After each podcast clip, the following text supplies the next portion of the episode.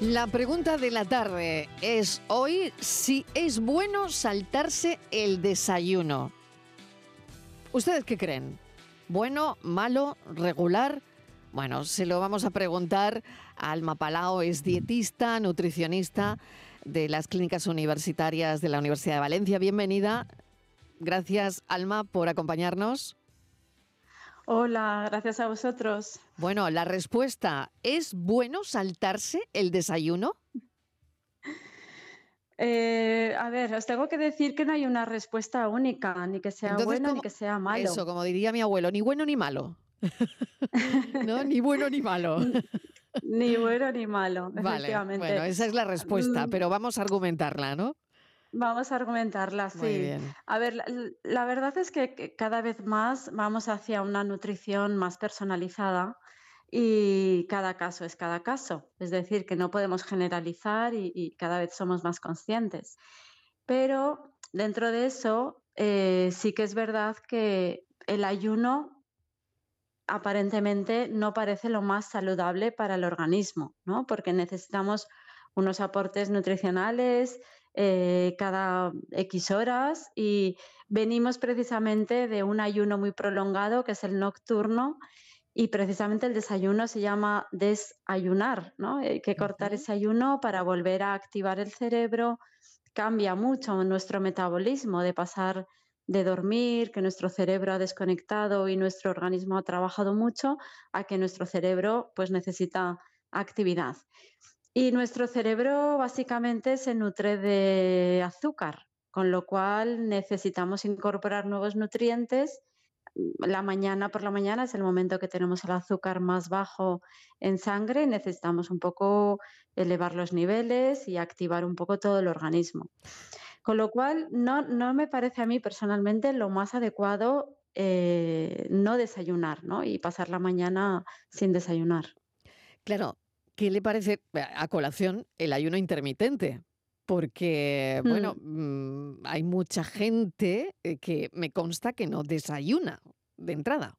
Sí, para seguir con ese ayuno, ¿no? Porque no sé si hay personas para las que no sería recomendable desayunar, no lo sé.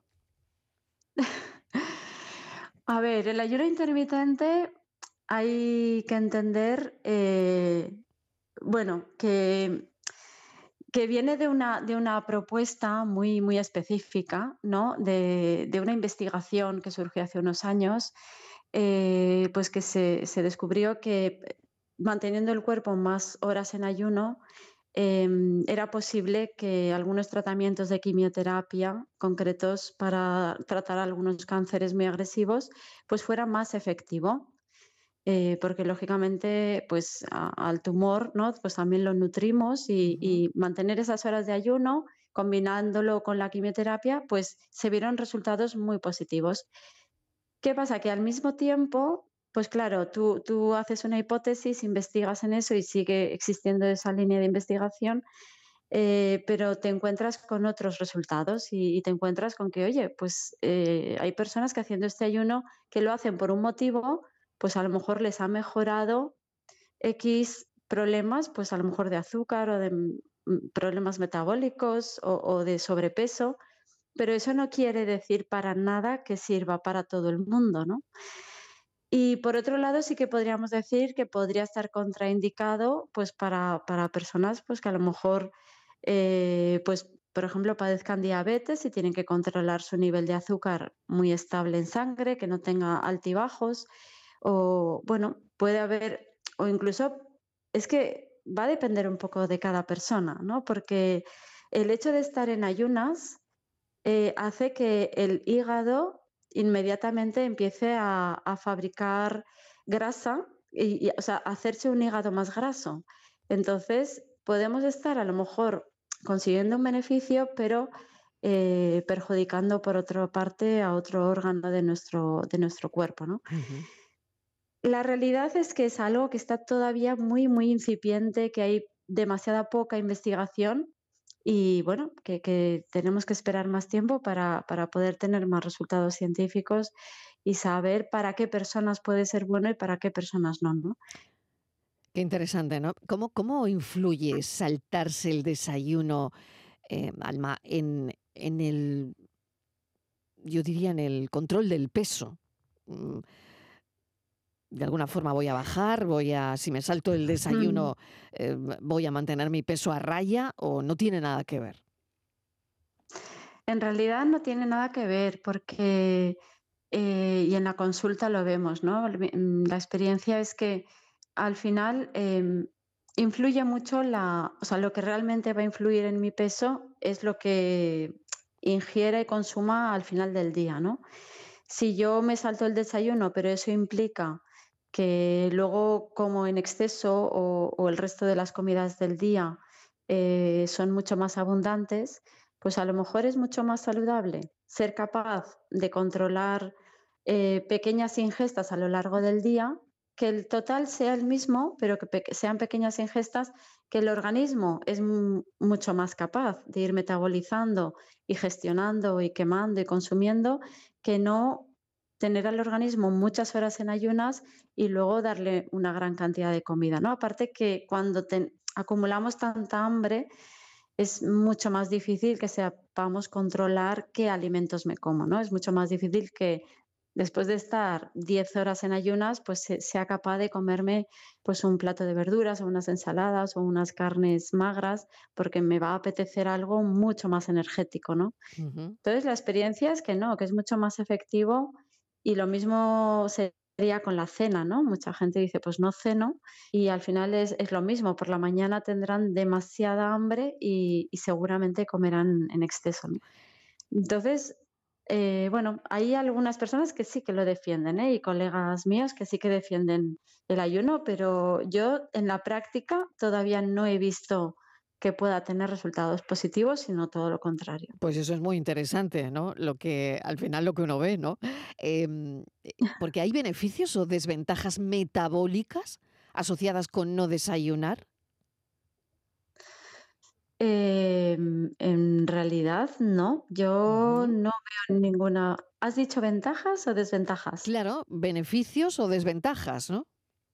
Hmm. Si hay, si hay, por un lado, beneficios, por otro desventajas, ¿no? Metabólicas. Claro, metabólicamente hablando, lo beneficioso sería desayunar. Y sobre todo por, ir al ritmo de nuestro ciclo circadiano, ¿no? Nosotros tenemos un, ciclo hormonal, eh, nosotros segregamos unas hormonas diferentes cuando se acerca el momento de ir a dormir y segregamos otras cuando llega el momento de despertarnos, ¿no? Y entonces nuestro metabolismo cambia Totalmente, ¿no? Entonces, eh, precisamente en el desayuno eh, lo aconsejable es eh, ingerir alimentos, eso sería lo adecuado, además antes de las 10 de la mañana por ese ciclo hormonal y, y, consumir suficientes alimentos para que me aporte una cantidad importante de energía, ¿no? De hecho, se calcula pues al menos el 25% de la energía de todo mi día lo tengo que ingerir en el desayuno. Siempre hablando de que puede haber excepciones y casos particulares en los que pueda ser mejor otra cosa, pero en general eso sería lo recomendable. Em, en el caso de los niños y de los más jóvenes, que además son muy activos y queman mucha energía, em, el desayuno puede ser basado en alimentos más calóricos, energéticos, tipo pues las leches, los, eh, cereales, eh, desayunos más de hidratos de carbono y más azucarados. Pero en los adultos sí que se recomienda más que en el desayuno ya se aporte algo de proteína, eh, precisamente para evitar ese pico de azúcar en sangre y porque, bueno, a nosotros en la edad adulta nos cuesta más quemar el, azúcar en sangre, no somos tan activos, no, nos movemos tanto, no quemamos tanto, no tenemos tanta masa muscular y, se aconseja que ya desde el desayuno pueda haber algo de proteína.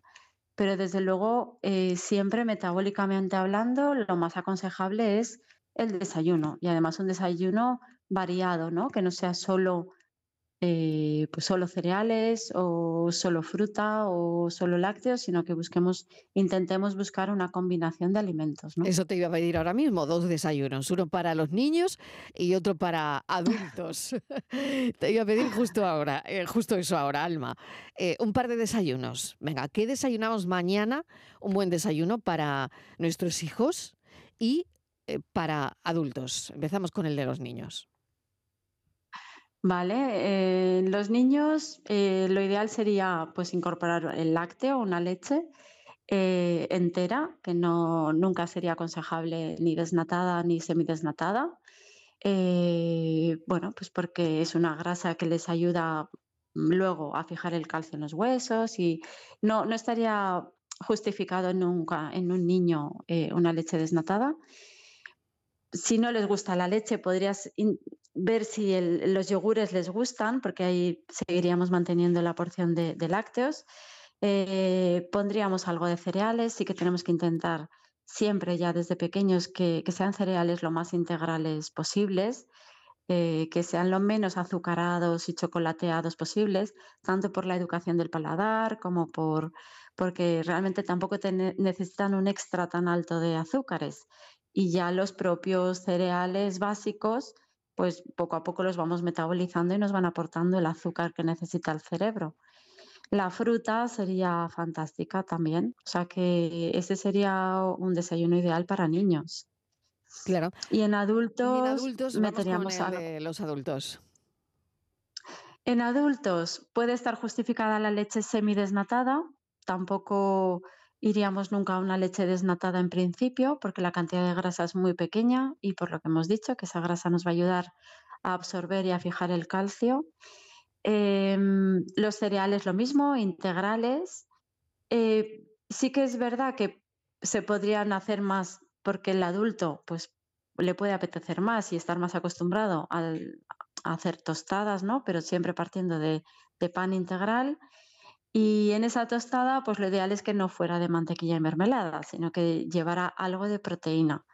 Podría ser pues un queso fresco, un hummus de garbanzos, puedo hacerme una tortilla francesa, un revuelto, eh, ya cada uno. También puntualmente algo de jamón, porque ya sabemos que las carnes rojas no tenemos que abusar de ellas. el fiambre de pavo sería otra opción, siempre que sean fiambres, pues lo más puros posibles, ¿no? que no, no, tengan muchísimos aditivos. Ahí tenemos que buscar un poquito fiambres de calidad, ¿no? que no, que no estos que son mitad mitad, ¿no? mitad fécula, mitad fiambre y con muchos aditivos. ¿no? Tenemos que intentar buscar el aceite de oliva virgen extra, los frutos secos, el aguacate, a quien le guste, eh, aunque yo soy más partidaria del aceite de oliva, por supuesto. Y qué pena, y qué pena que se esté reduciendo el, consumo, Alma, ¿eh? por, por el precio. La verdad que sí. La verdad, es que, esto es eh, dolorosísimo, la verdad. Más, Pero bueno, yo, yo, invito a la gente a que sacrifique más el, otras cosas, bolsillo en otros caprichos que no en el aceite de oliva, fíjate, que es, pura salud. Totalmente. Alma Palau, muchísimas gracias, dietista nutricionista de las clínicas universitarias de la Universidad Católica de Valencia. Te agradecemos enormemente pues mm, eh, que nos hayas contado bueno, que nos hayas respondido a la pregunta. ¿Es bueno saltarse el desayuno? Bueno, pues ni bueno ni malo, pero esto ha sido muy bien argumentado esta tarde en el espacio. Muchísimas gracias. Un saludo. Muchas gracias a vosotros, a todos. La importancia de desayunar, que tal y como nos contaba la especialista, puede variar según la persona, ¿no? Creo que los más, lo, más importante siempre, ¿no? En, este tipo de cosas, sea pues eso, escuchar a tu cuerpo, ¿no?